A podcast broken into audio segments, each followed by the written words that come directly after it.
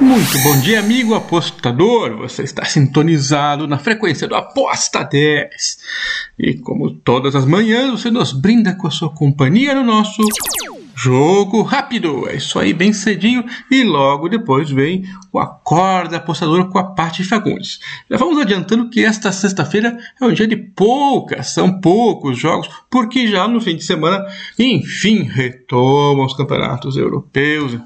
Aliás, o domingo, a maioria dos jogos, né? É uma, uma folga aí entre a semana FIFA e os campeonatos nacionais europeus. Então a gente vai seguir naquela maratona de NBA aqui no jogo rápido. Vamos ver o que temos para hoje. É isso aí. São seis jogos, sendo que alguns times jogaram ontem, ontem quinta-feira à noite, hoje sexta-feira 18 de novembro.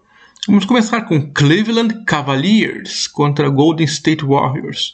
O Golden State tem uma campanha excelente, né? E o Cavaliers nem tanto como era de se esperar mas ainda assim bastante boa, uma renovação do time aí.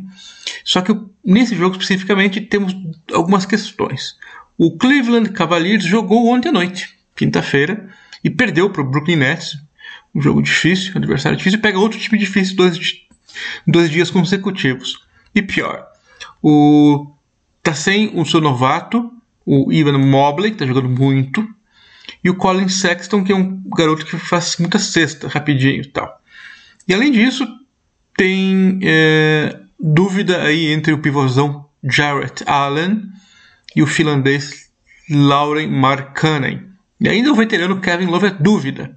Então, muito problemática a situação do Cavaliers, muito cansados, dois fora, três dúvidas. No Golden State tem uma dúvida só, mas é gigante. É o Stephen Curry, ter dúvida para o jogo. É, como o Cleveland vai estar machucado, tal, desfalcado, capaz de não jogar também. Mesmo assim, o mercado meteu 8 pontos e meio de vantagem de handicap para o Golden State. É bastante se o Curry não jogar. Se ele jogar, aí fica bom. então, como eu não tenho bola de cristal, eu vou pular esse jogo. Só fica a dica aí que Stephen Curry pode não jogar. É, e se o outro time ainda está desfalcado, é natural daquela poupadinha no cara. Próximo jogo, Miami Heat contra Washington Wizards. É, o Heat está com uma campanha decente, ok, e o Washington Wizards melhor ainda. Ganhou as últimas cinco partidas aí que jogou o Wizards. Aí, até ontem noite, né? aí perdeu para o Charlotte Hornets. Então vai jogar dois dias seguidos, assim como o Miami Heat jogou ontem à noite também e ganhou do Pelicans, um jogo difícil, saiu atrás e tinha que virar lá pelo terceiro quarto o Miami Heat. Bom, são dois times bons aqui. Um jogo parelho.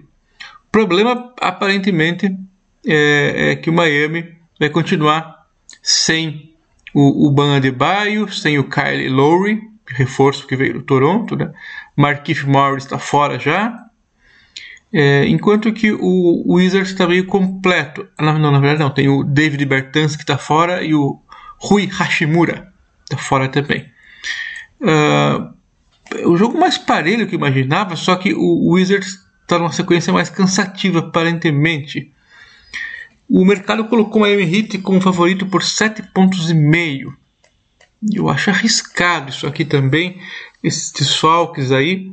Eu vou me arriscar no, no, no Wizards mais 7,5, porque não entendi bem essa linha. Eu entendo que o, que o Miami tem mais a recuperar nessa campanha e jogar um pouco mais do que estava jogando. E o Wizards foi muito bem. Mas eu vou me arriscar aqui porque a diferença é bastante alta de pontos. Ainda que ontem o Wizards tomou um sacode aí do Charlotte. O mercado preveu bem que eles iam piorar o rendimento. Hoje tem jogo seguido. Então, novamente, tem alguma coisa errada aí com o Washington que eu não estou entendendo bem. Então é arriscado esse jogo aqui. Se eu fosse obrigado aí, eu iria naturalmente pelo Wizards, mas tá tão grande a diferença que tem alguma coisa errada aí que eu não estou entendendo. Mas vamos lá. Outro jogo. Memphis Grizzlies contra Los Angeles Clippers. Os times estão mais ou menos completos, o, o Memphis principalmente. O Clippers continua ainda sem Batum, Man, Winslow é dúvida, Marcus Morris dúvida. Aliás, esses quatro que eu falei são dúvida, Batum e Man, que são jogadores de rotação, sabe? Não são bem titulares, mas também é um time que troca bastante, então eles são sexto, sétimo, oitavo homens Jogam bem os quatro, assim, para completar o elenco. Então, normalmente, é, o Clippers seria é, mais favorito contra o Memphis Grizzlies. É, uma campanha equilibrada no Grizzlies, mas o Clippers é um pouco melhor como elenco e como é, resultado também até aqui nesse momento. Os últimos resultados têm sido melhores do Clippers, de cinco últimos ganhou quatro, o Grizzlies dos últimos cinco ganhou só dois. O Grizzlies joga em casa, o Memphis joga em casa, é uma vantagem para eles, porém o mercado deu uma vantagem baixinha para o Clippers por jogar fora e ter jogadores como dúvidas.